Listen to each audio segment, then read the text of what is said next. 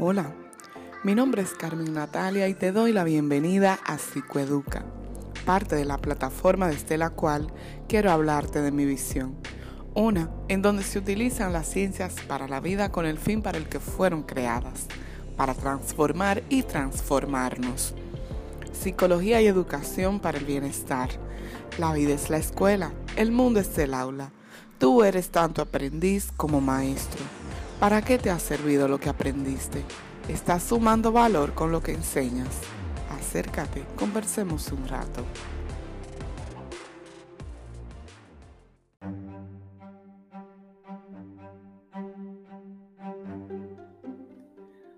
Muy buenos días nuevamente, bienvenido, bienvenida a este espacio que es Educa continuando con la presentación de este nuevo formato que traigo para ti.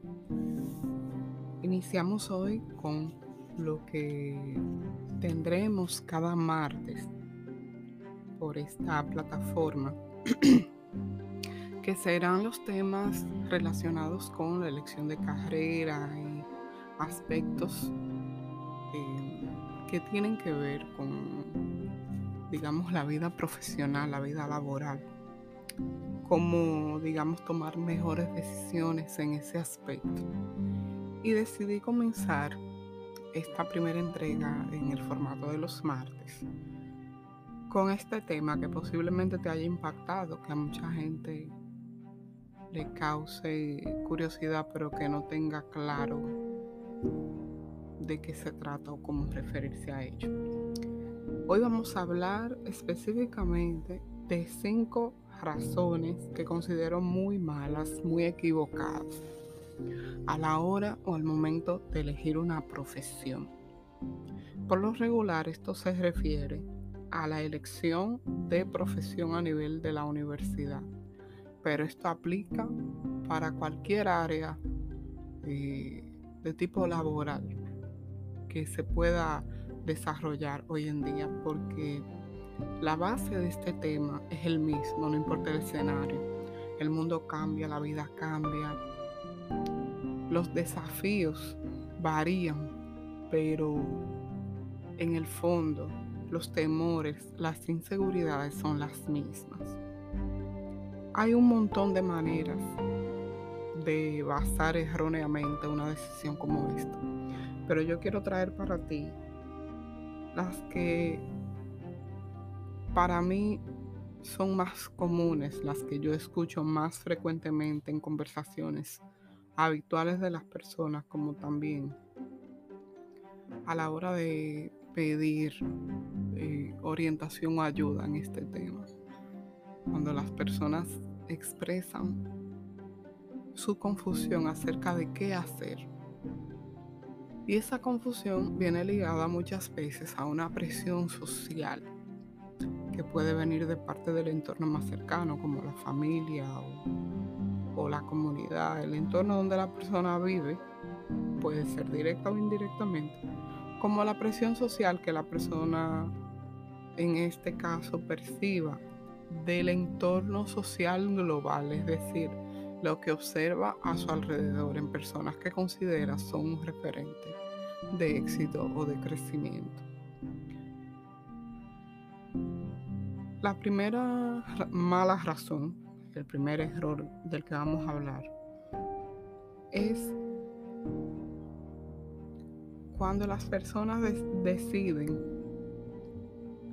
eh, no sé, cuando toman, cuando sienten una prisa por elegir algo que hacer, ya sea porque se le está pidiendo directamente que decida qué hacer con su vida, o porque ellos en particular sienten que se están quedando atrás.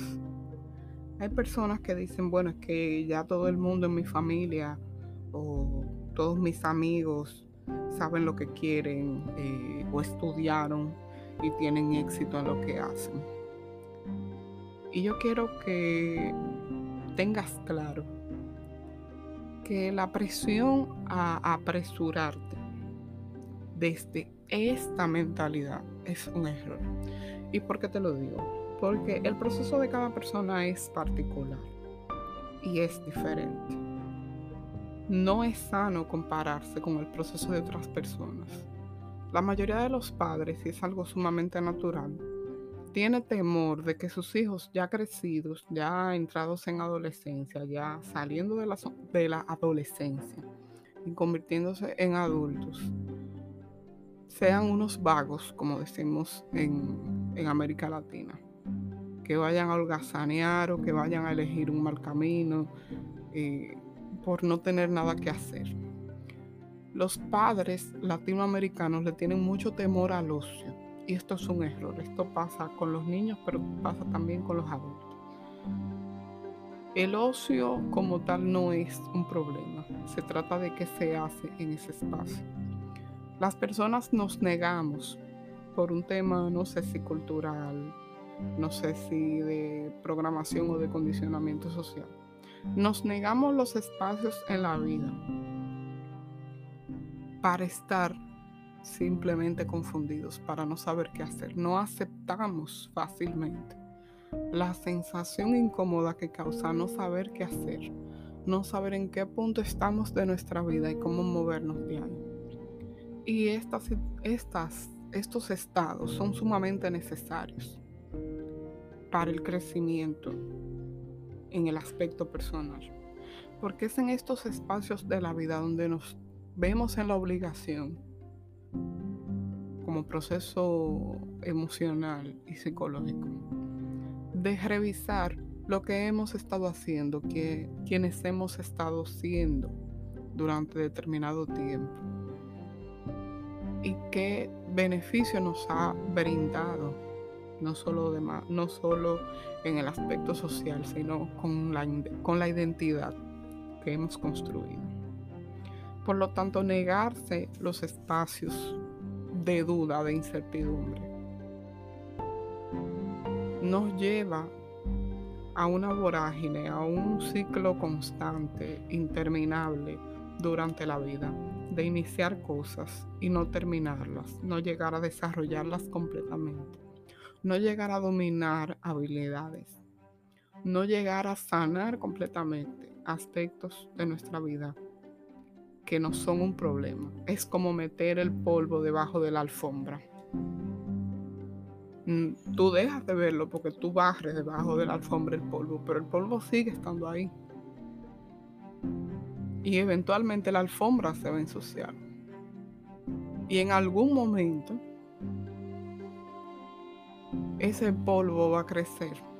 Porque el hecho de que tú metas el polvo que tú barres en el momento de, debajo de la debajo de la alfombra, no va a impedir que el polvo llegue desde otra vía y vuelva a acumularse en el piso. Entonces, si nos acostumbramos a barrer el polvo debajo de la alfombra, eventualmente se va a volver como una especie de montecito de polvo que nos va a crear entonces eventualmente la necesidad de que ya no vamos a poder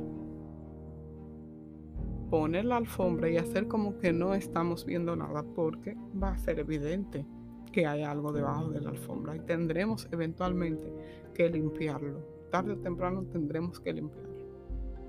Y el hecho de hacerlo cuando el problema se agrava no no es lo más recomendable porque puede significar el sacrificio de cosas que nos costó mucho conseguir, que no queríamos perder, y de un colapso emocional, hablando propiamente a nivel de procesos psicológicos. Entonces, nunca es sano compararse con el proceso de los demás, incluso como un aspecto de, del desarrollo neurológico. Una persona de 18 años todavía no tiene clara su identidad porque el área del cerebro donde la identidad se forma, donde está situada a nivel neurológico, no se termina de desarrollar del todo hasta los 21, 22 años de edad. Y es por eso que en muchos países distintos a República Dominicana o a otros, países de América Latina, los adolescentes se consideran adolescentes todavía hasta los 21 años de edad y no se les permite tomar ciertas decisiones que en esa cultura están relacionadas con ese nivel de madurez. Entonces, ¿qué te quiero decir con esto? El hecho de que otros parezcan estar alineados en su camino, que parece que tengan claro todo lo que tienen que hacer, no te hace a ti alguien fracasado o fracasada. No te hace una persona perdida, no te hace una pérdida de tiempo. Simplemente te hace una persona que está en un momento de esa etapa o de ese, en un momento de ese proceso distinto a la persona que está a tu alrededor. Eso no te hace mayor ni mejor. El camino de cada persona es particular, es diferente. Hay personas que se sienten más cómodas actuando y prefieren, eh, digamos, dar palos a ciegas, ir a donde vaya el viento, hasta que algún día se cansan y deciden poner atención a lo que verdaderamente están viviendo, están sintiendo o están pensando sobre sí mismos o sobre la vida. No te ataques porque tú consideres que otro está más avanzado que tú o porque otro tiene más éxito que tú y tú quisieras estar en el lugar de esa persona. Porque es algo irreal, incluso es injusto para la persona que tú ves como un signo de éxito porque tú no tienes idea de qué tipo de proceso tuvo que pasar esa persona para llegar a ese lugar. Por lo regular vemos el resultado, pero no vemos lo que se hizo en la oscuridad. Entonces no es sano compararse. Incluso es importante tener claro y establecer que un plan o una visión puede estar muy correcto y muy claro en, el, en un determinado momento de la vida de una persona. Y con los años y los cambios internos de esa persona, la madurez, las experiencias que esa persona vive, esa visión y ese plan puede cambiar de dirección. Y eso tampoco tiene nada de malo y es algo que causa mucha frustración también muchas veces. El hecho de que de una persona encontrarse en una situación como que yo pensaba que lo tenía todo claro, que lo tenía todo controlado, yo pensaba que era este camino y me fue súper bien y llegué aquí. Y después que llegué aquí, entonces ahora qué hago y no sé qué hacer y ya esto no es lo que yo quiero hacer. Y tengo tantos años de mi vida dedicándome a esto y no sé cómo salirme de esto porque ya yo no sé qué hacer. Y eso también es válido.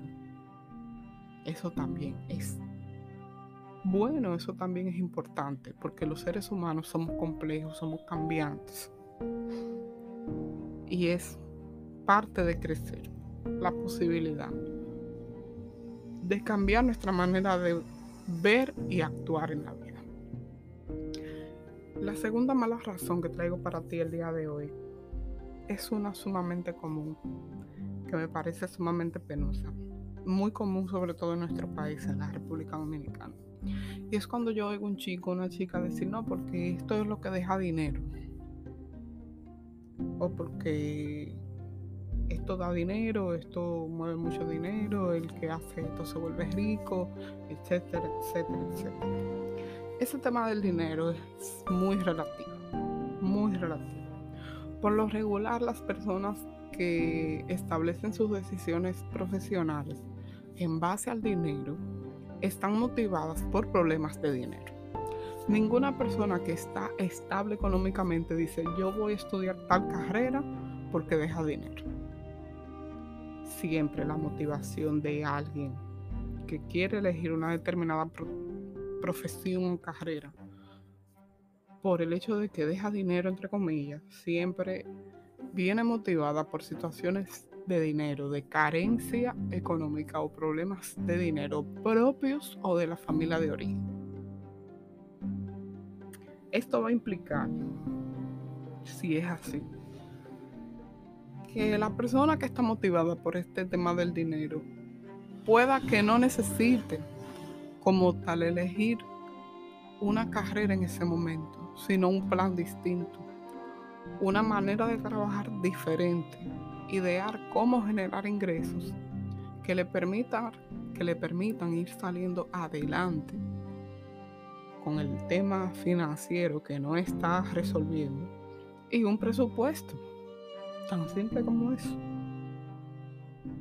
El dinero es una consecuencia, no es un fin. Ante toda actividad comercial o de servicio, el dinero es una consecuencia de un servicio prestado con determinados estándares. Entonces, ¿qué significa esto? Si tu motivación es esta, yo me preguntaría, ¿dónde tú estás poniendo tu valor como persona?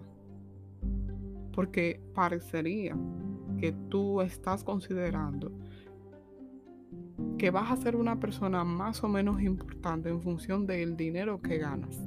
Has aprendido una escala de valores en la cual la gente se mide por lo que tiene. Posiblemente tú eres de los que se queja de que la gente con dinero lo tiene todo resuelto.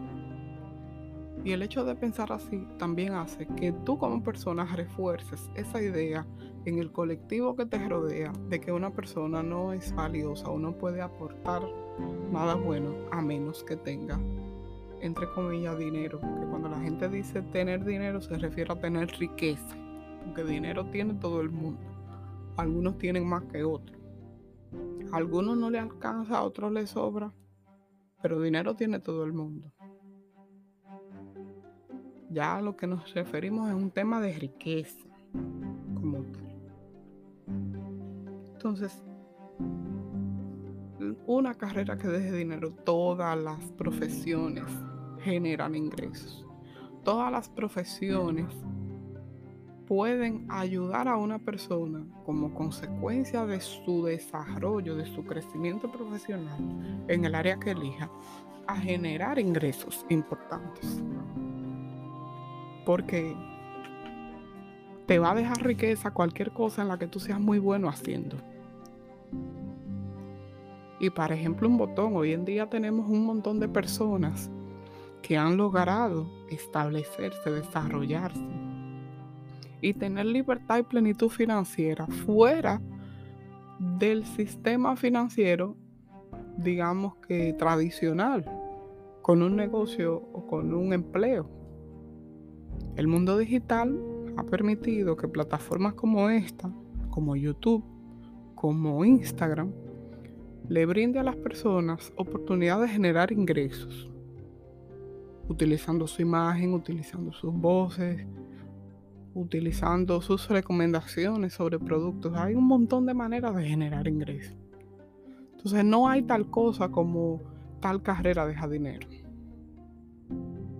Porque toda aquella carrera en la que usted tiene la oportunidad y el compromiso de desarrollarse es bueno lo que hace y sabe venderlo, te va a dar dinero. Y no es bueno compararse ni siquiera con la gente que está en la calle, no, porque yo conozco un montón de médicos o de abogados que están conchando. En República Dominicana se habla de conchar a los conductores de transporte común, cotidiano, urbano, público, que realmente no es público, es privado, pero se le llama transporte público. A, a los conductores de eh, este tipo de, servicio de transporte se le llama conchero o persona que concha. Entonces es muy común esa expresión en República Dominicana en las personas que utilizan este tipo de, de razón para alejarse de la educación formal al decir, no, porque yo conozco, qué sé yo, cuántos profesionales de tal tipo que están conchando. Mira que la situación tuya y la de esa persona son diferentes, el contexto es diferente, las edades son diferentes. Las situaciones que, han, que ha vivido esa persona y que estás viviendo tú son diferentes. Entonces un incentivo, es un sinsentido nuevamente, como decía en el primer error del que hablábamos, es un sinsentido compararte con la situación de otra persona para tú tomar una decisión con relación a tu situación. Otro error muy común otra razón muy errada en la cual muchas personas basan su decisión de elegir una profesión es cuando basan esa decisión en promesas, en sueños, en melancolía, en añoranzas de sus padres o de familiares. No, porque eso era lo que mi mamá quería que yo fuera. Eso era lo que mi papá quería que yo fuera. No, porque eso es lo que era mi papá. Y eso es lo que yo voy a hacer. Y eso es lo que era mi mamá. Y eso es lo que yo voy a hacer. No, porque eso era lo que mi abuela quería. Que mi abuela me crió y se sacrificó. Y en su lecho de muerte yo le prometí que yo iba a hacer tal cosa.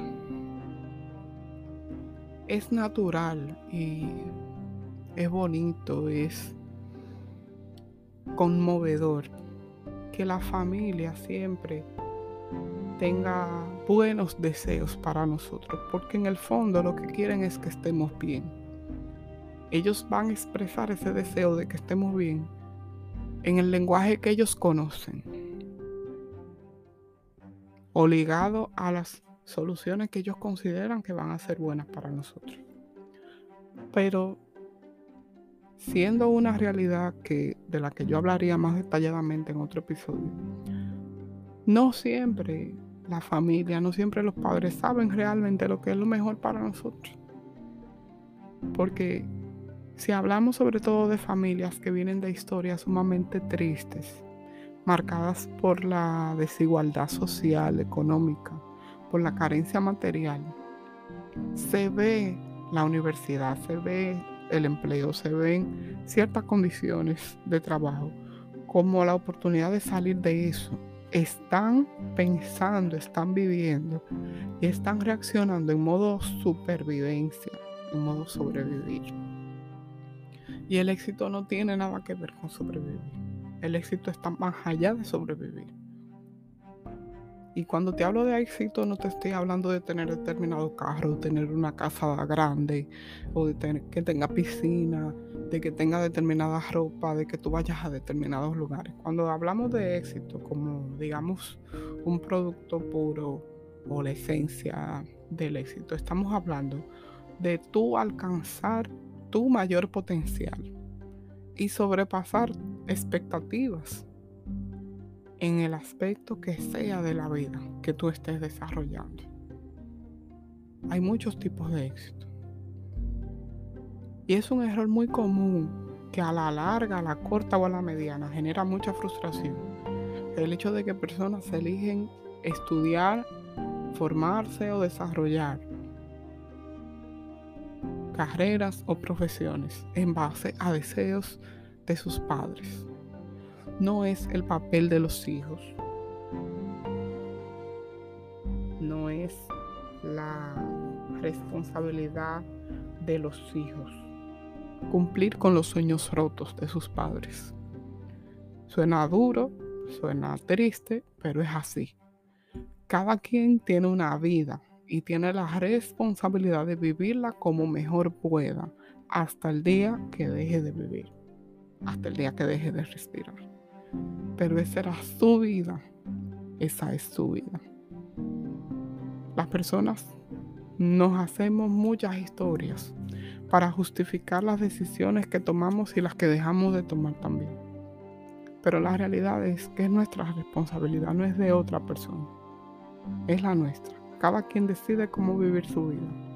Y más le vale a cada quien que las decisiones que tome, no importa cómo resulten, al final te den satisfacción porque tú lo decidiste y tú te sientes bien y conforme con esa decisión. Entonces no le corresponde a los hijos cumplir con los sueños rotos y las expectativas rotas de sus padres. Y no lo digo solamente como profesional que ha tenido contacto directo con este tema y que es parte del trabajo que yo hago, sino porque yo lo viví de manera personal, de manera particular yo no sé en qué punto yo decidí que yo iba a ser médico. Literal, porque era lo que mi mamá quería hacer y no pudo ser. Y en mi caso, mi mamá nunca me dijo, tú tienes que estudiar medicina o, yo quiero que tú estudies medicina. A mí nunca se me dijo eso. Incluso cerca de terminar la secundaria o el bachillerato, como le decimos aquí, mucha gente trató de persuadirme para que yo no lo hiciera pero yo estaba segura y yo estaba en franco compromiso de que sí, de que yo lo iba a hacer y que yo podía incluso trabajar y que a mí no me iba a pasar como le pasó a ella, que ella no estudió lo que ella quiso.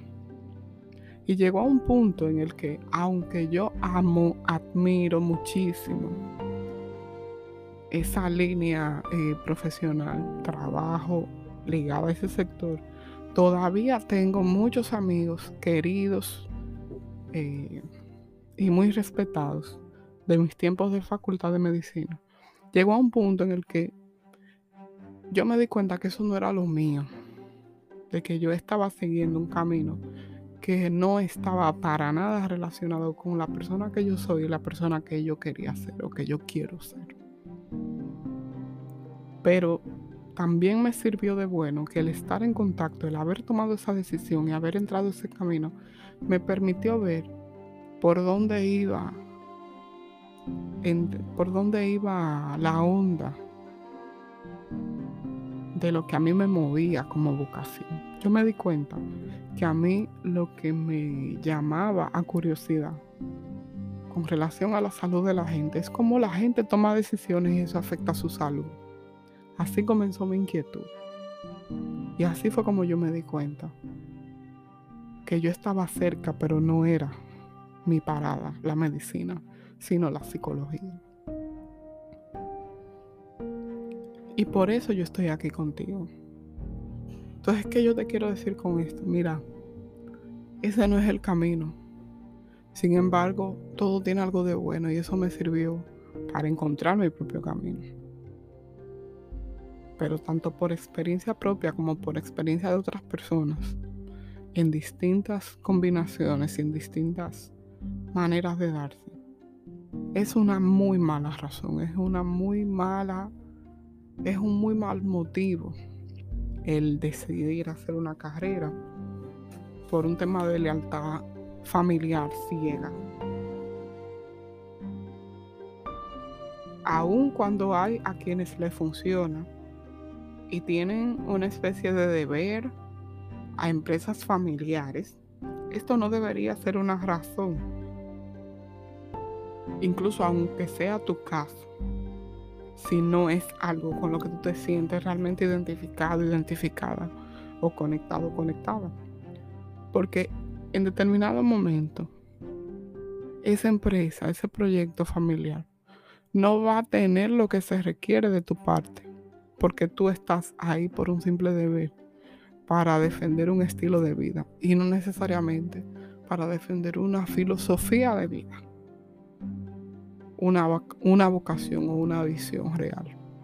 Ahora, si, como te digo una cosa, te digo la otra, si en este aspecto tienes la fortuna y la dicha de que aparte de que tiene una ligadura con tu familia, es algo que amas y es algo con lo que tú te sientes realmente conectado conectada, que consideras tu vocación, pues es excelente. Excelente motivo. Dale, paño. Otra razón muy mala y muy común en las personas a la hora de elegir una profesión o una carrera es porque le parece bonita. Porque le gusta o le parece bonita. Yo tuve un profesor en la facultad que era muy jocoso, pero muchos estudiantes le tenían mucho miedo porque él, es sumamente exigente. Él era muy crítico y él solía hacer esta pregunta. Los estudiantes le tenían mucho miedo a los cuestionarios de él porque él siempre trataba de motivar y de estimular que los estudiantes tuvieran juicio crítico a la hora de responder algo. Que no dijeran simplemente lo que leyeron en Wikipedia o en el libro, sino que, que pudieran discernir la información que reciben y pudieran, digamos que, desmenuzarla, desglosar, desglosarla, digerirla y luego expresarse. Él solía hacer esta pregunta a principio del semestre siempre. De manera aleatoria, él elegía a alguien y le preguntaba, dígame usted, ¿por qué usted decidió estudiar psicología? Ay, no, profesor, porque es muy bonita, esa carrera me gusta mucho, yo me di cuenta que me gustaba mucho muy bonita. Se va de mi clase. y eso causaba una, especie como de, de, barullo. Todo el mundo se ponía como en pánico, como decimos aquí, se, asustaba porque decía, ay Dios mío, que yo dije.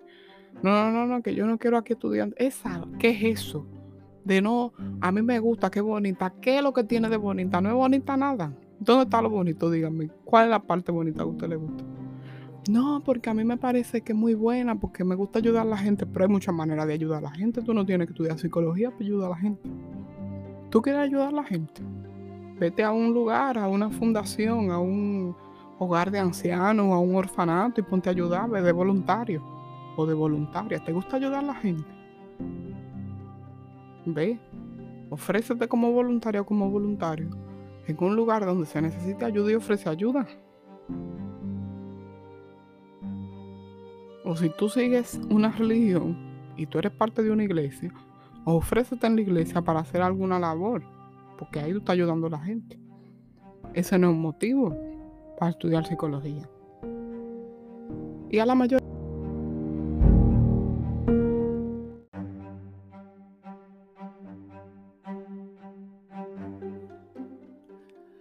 Entonces, ¿a qué yo me refiero con esto?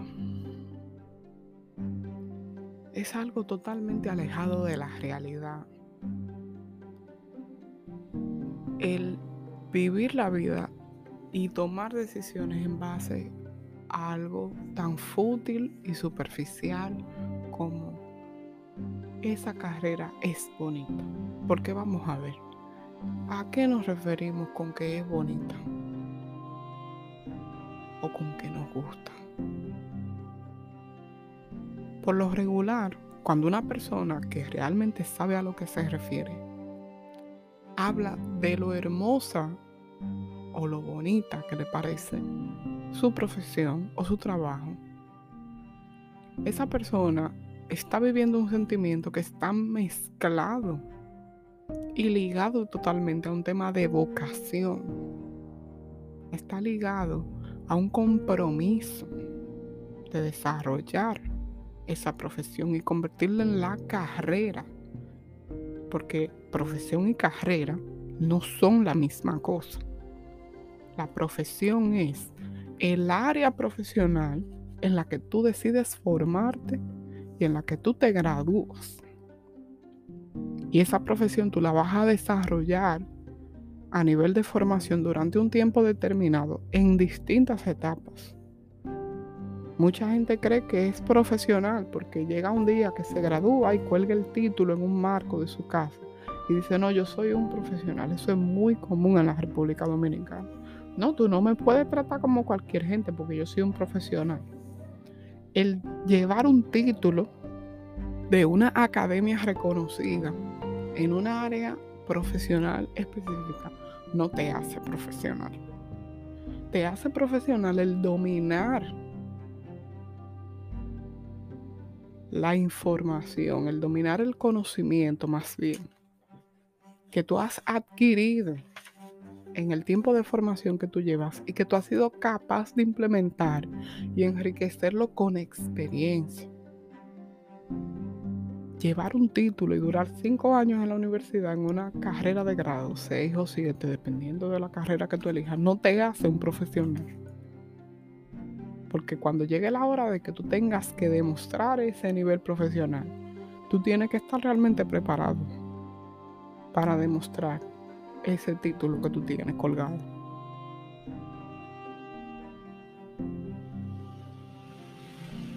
El decir o el, o el decidir, elegir estudiar, perdón, mejor dicho, eh, una profesión o emprender un negocio. Por la sencilla razón de que te parece bonito, es algo que está enmarcado en un ánimo de gozo. Y eso es algo sumamente cambiante. El gusto. Ah, no, porque me gusta. El gusto es una cosa sumamente cambiante. Cuando tú tenías 15 años, te gustaba llevar un tipo de ropa, un estilo de ropa escuchar un estilo de música, hablar con determinado tipo de gente y puede que 10 o 15 años después, donde tú estás hoy, tú has cambiado totalmente esos gustos. Ya tú no escuchas como antes. El estilo de música que tú escuchabas en ese momento y tú no te pones ni loco la ropa que tú te pones en ese momento. El gusto es algo sumamente cambiante, es algo superficial, es algo subjetivo, no tiene nada que ver. No tiene nada que ver con la vocación, no tiene nada que ver con las habilidades natas.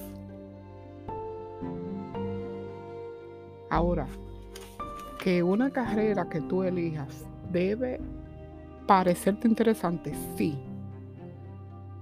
El que algo sea interesante es diferente a que sea bonito o que simplemente te guste. Porque aquello que es interesante te causa curiosidad y te lleva a querer aprender más sobre eso y cómo funciona y quién lo hace y cómo lo hace y quién lo hizo antes y después que esa persona lo hizo, quién lo hizo después y cómo cambió y cómo eso evolucionó o cómo murió en tal área y cómo de esa área surgió tal otra y así sucesivamente. El que te parezca algo interesante está ligado a la curiosidad. La curiosidad está ligada a querer aprender. El querer aprender te lleva a formarte en algo de manera sistemática y estructurada al punto de que eventualmente tú domines el conocimiento, lo implementes, construyas experiencia y eso te dé maestría en ese tema. No tiene nada que ver con tener un título colgado. Entonces, cuando tomamos decisiones como esta, en base al gusto, ah, bueno, yo me voy a casar con fulanito porque es que él me gusta mucho. Él me encanta y a mí me encanta estar con él. Hasta que no te guste estar con él. O hasta que no te guste estar con ella. ¿Y qué va a pasar cuando no te gusta estar con ella? Ah, yo me voy a dejar de fulano porque ya no me gusta estar con él. Él es muy aburrido, o es muy problemático, es muy problemática, muy aburrida, no tenemos cosas en común y no sé qué. Y no pasamos la vida cambiando de carrera, como cambiar de ropa, cambiando de pareja como cambiar de ropa. Y acumulando además de ello frustración, porque cada cosa que no terminamos bien en la vida genera frustración, todo lo contrario a la sensación de logro, que es lo que nos da como la gasolina emocional para seguir avanzando a pesar de los momentos difíciles. Todo trabajo o profesión tiene aspectos en los que se vuelve tedioso, en los que se vuelve exigente, incluso parte de trabajo en lo que es aburrido. Y cuando no estamos genuinamente, verdaderamente identificados con esa profesión, con esa área laboral o profesional, vamos a estar sumamente propensos y vulnerables a que en el preciso momento de que las cosas se empiecen a poner un poquito difíciles y nos exijan ir más allá de lo que nos hace sentir cómodo, vamos a abandonar. Y te estoy hablando a ti,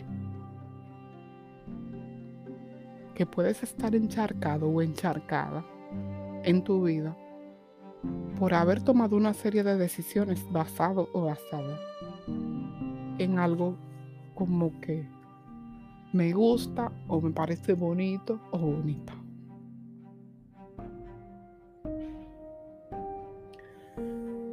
El otro error o la otra razón errónea a la hora de elegir carrera está muy vinculada a la autoestima. Yo quiero hacer un alto, quiero hacer un paro aquí porque quiero que me escuches con mucha atención. Cuando una persona dice, no, yo voy a estudiar tal cosa porque es fácil, porque no tiene tales materias. Uy,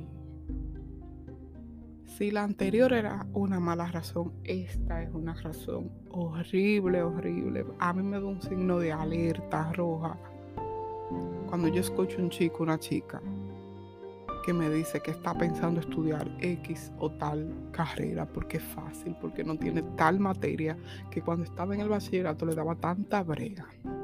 Y que la profesora no quería saber de mí, ella tenía algo en contra mía y me la ponía difícil, y ella me quemaba y me ponía mala nota. Cuando una persona elige basada en una razón como esta, es sumamente peligroso porque esta persona está decidiendo en base a una imagen de sí misma, a un autoconcepto sumamente pobre. Está diciéndose a sí misma y le está diciendo a los demás, yo no doy para más nada. Yo doy hasta aquí. Este es mi límite. Si tú me sacas de ahí, yo no sirvo para nada. Hasta aquí llego yo. Y estás enfocándote en lo que tú crees que te falta. Y no te estás enfocando en las muchas habilidades y fortalezas que tú puedes estar teniendo un poquito desarrolladas o incluso como potencial sin desarrollar. Y que tú no eres consciente de que te pueden servir para hacer una vida buena y exitosa y crecer profesionalmente en base a ellas.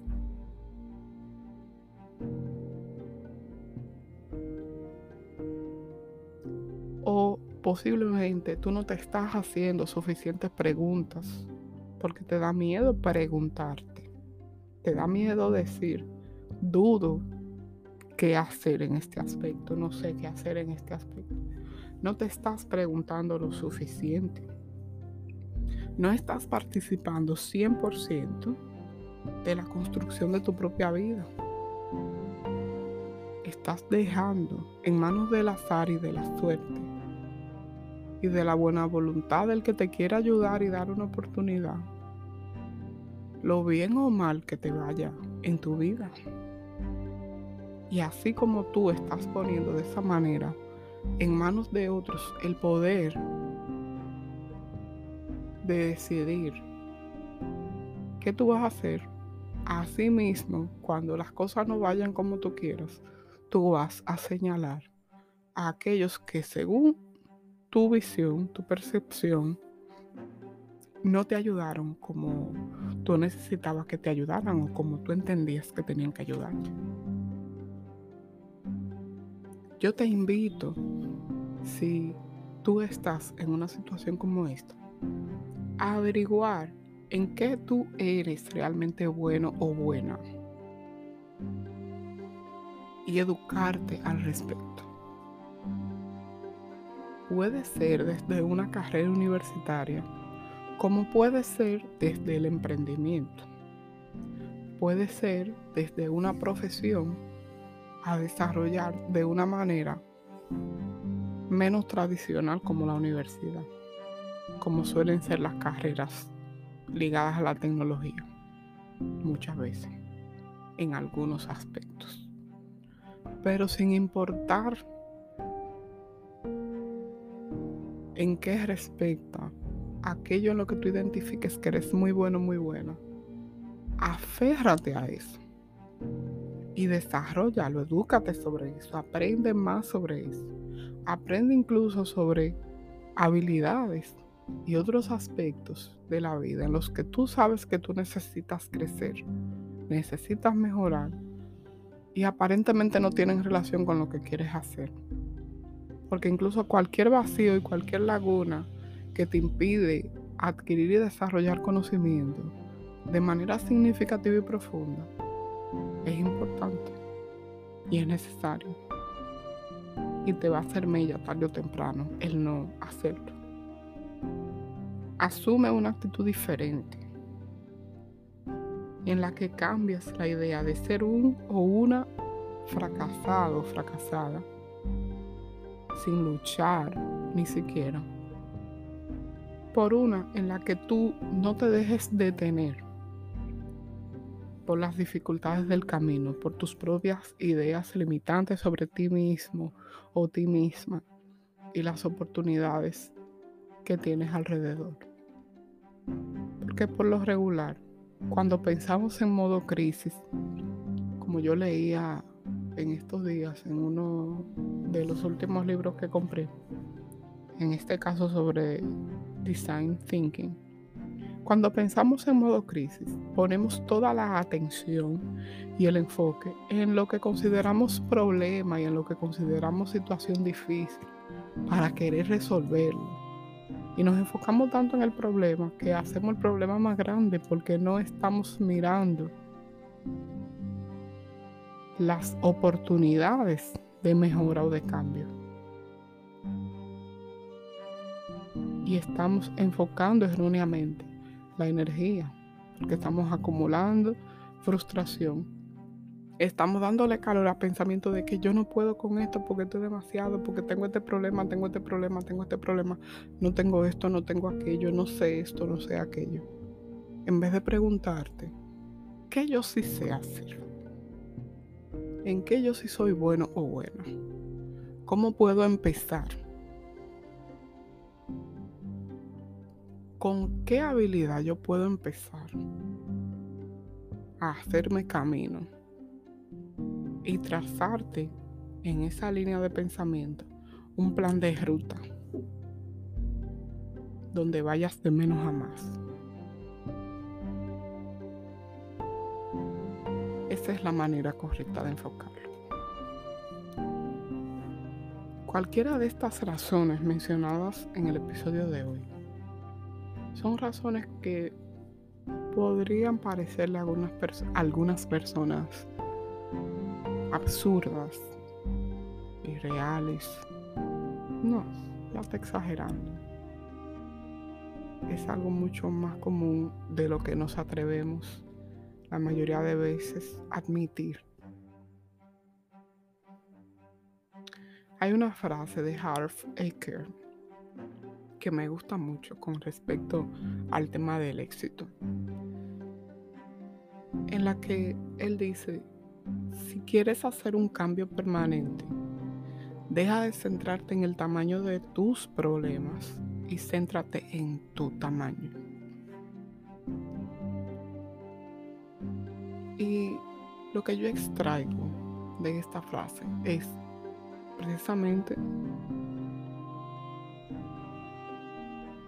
que pensamos de manera errónea, no nos hacemos las preguntas correctas y nos enfocamos tanto en el hoyo, en el obstáculo, en el muro, en el paso a desnivel o sobre el nivel que nos hace bajar la marcha.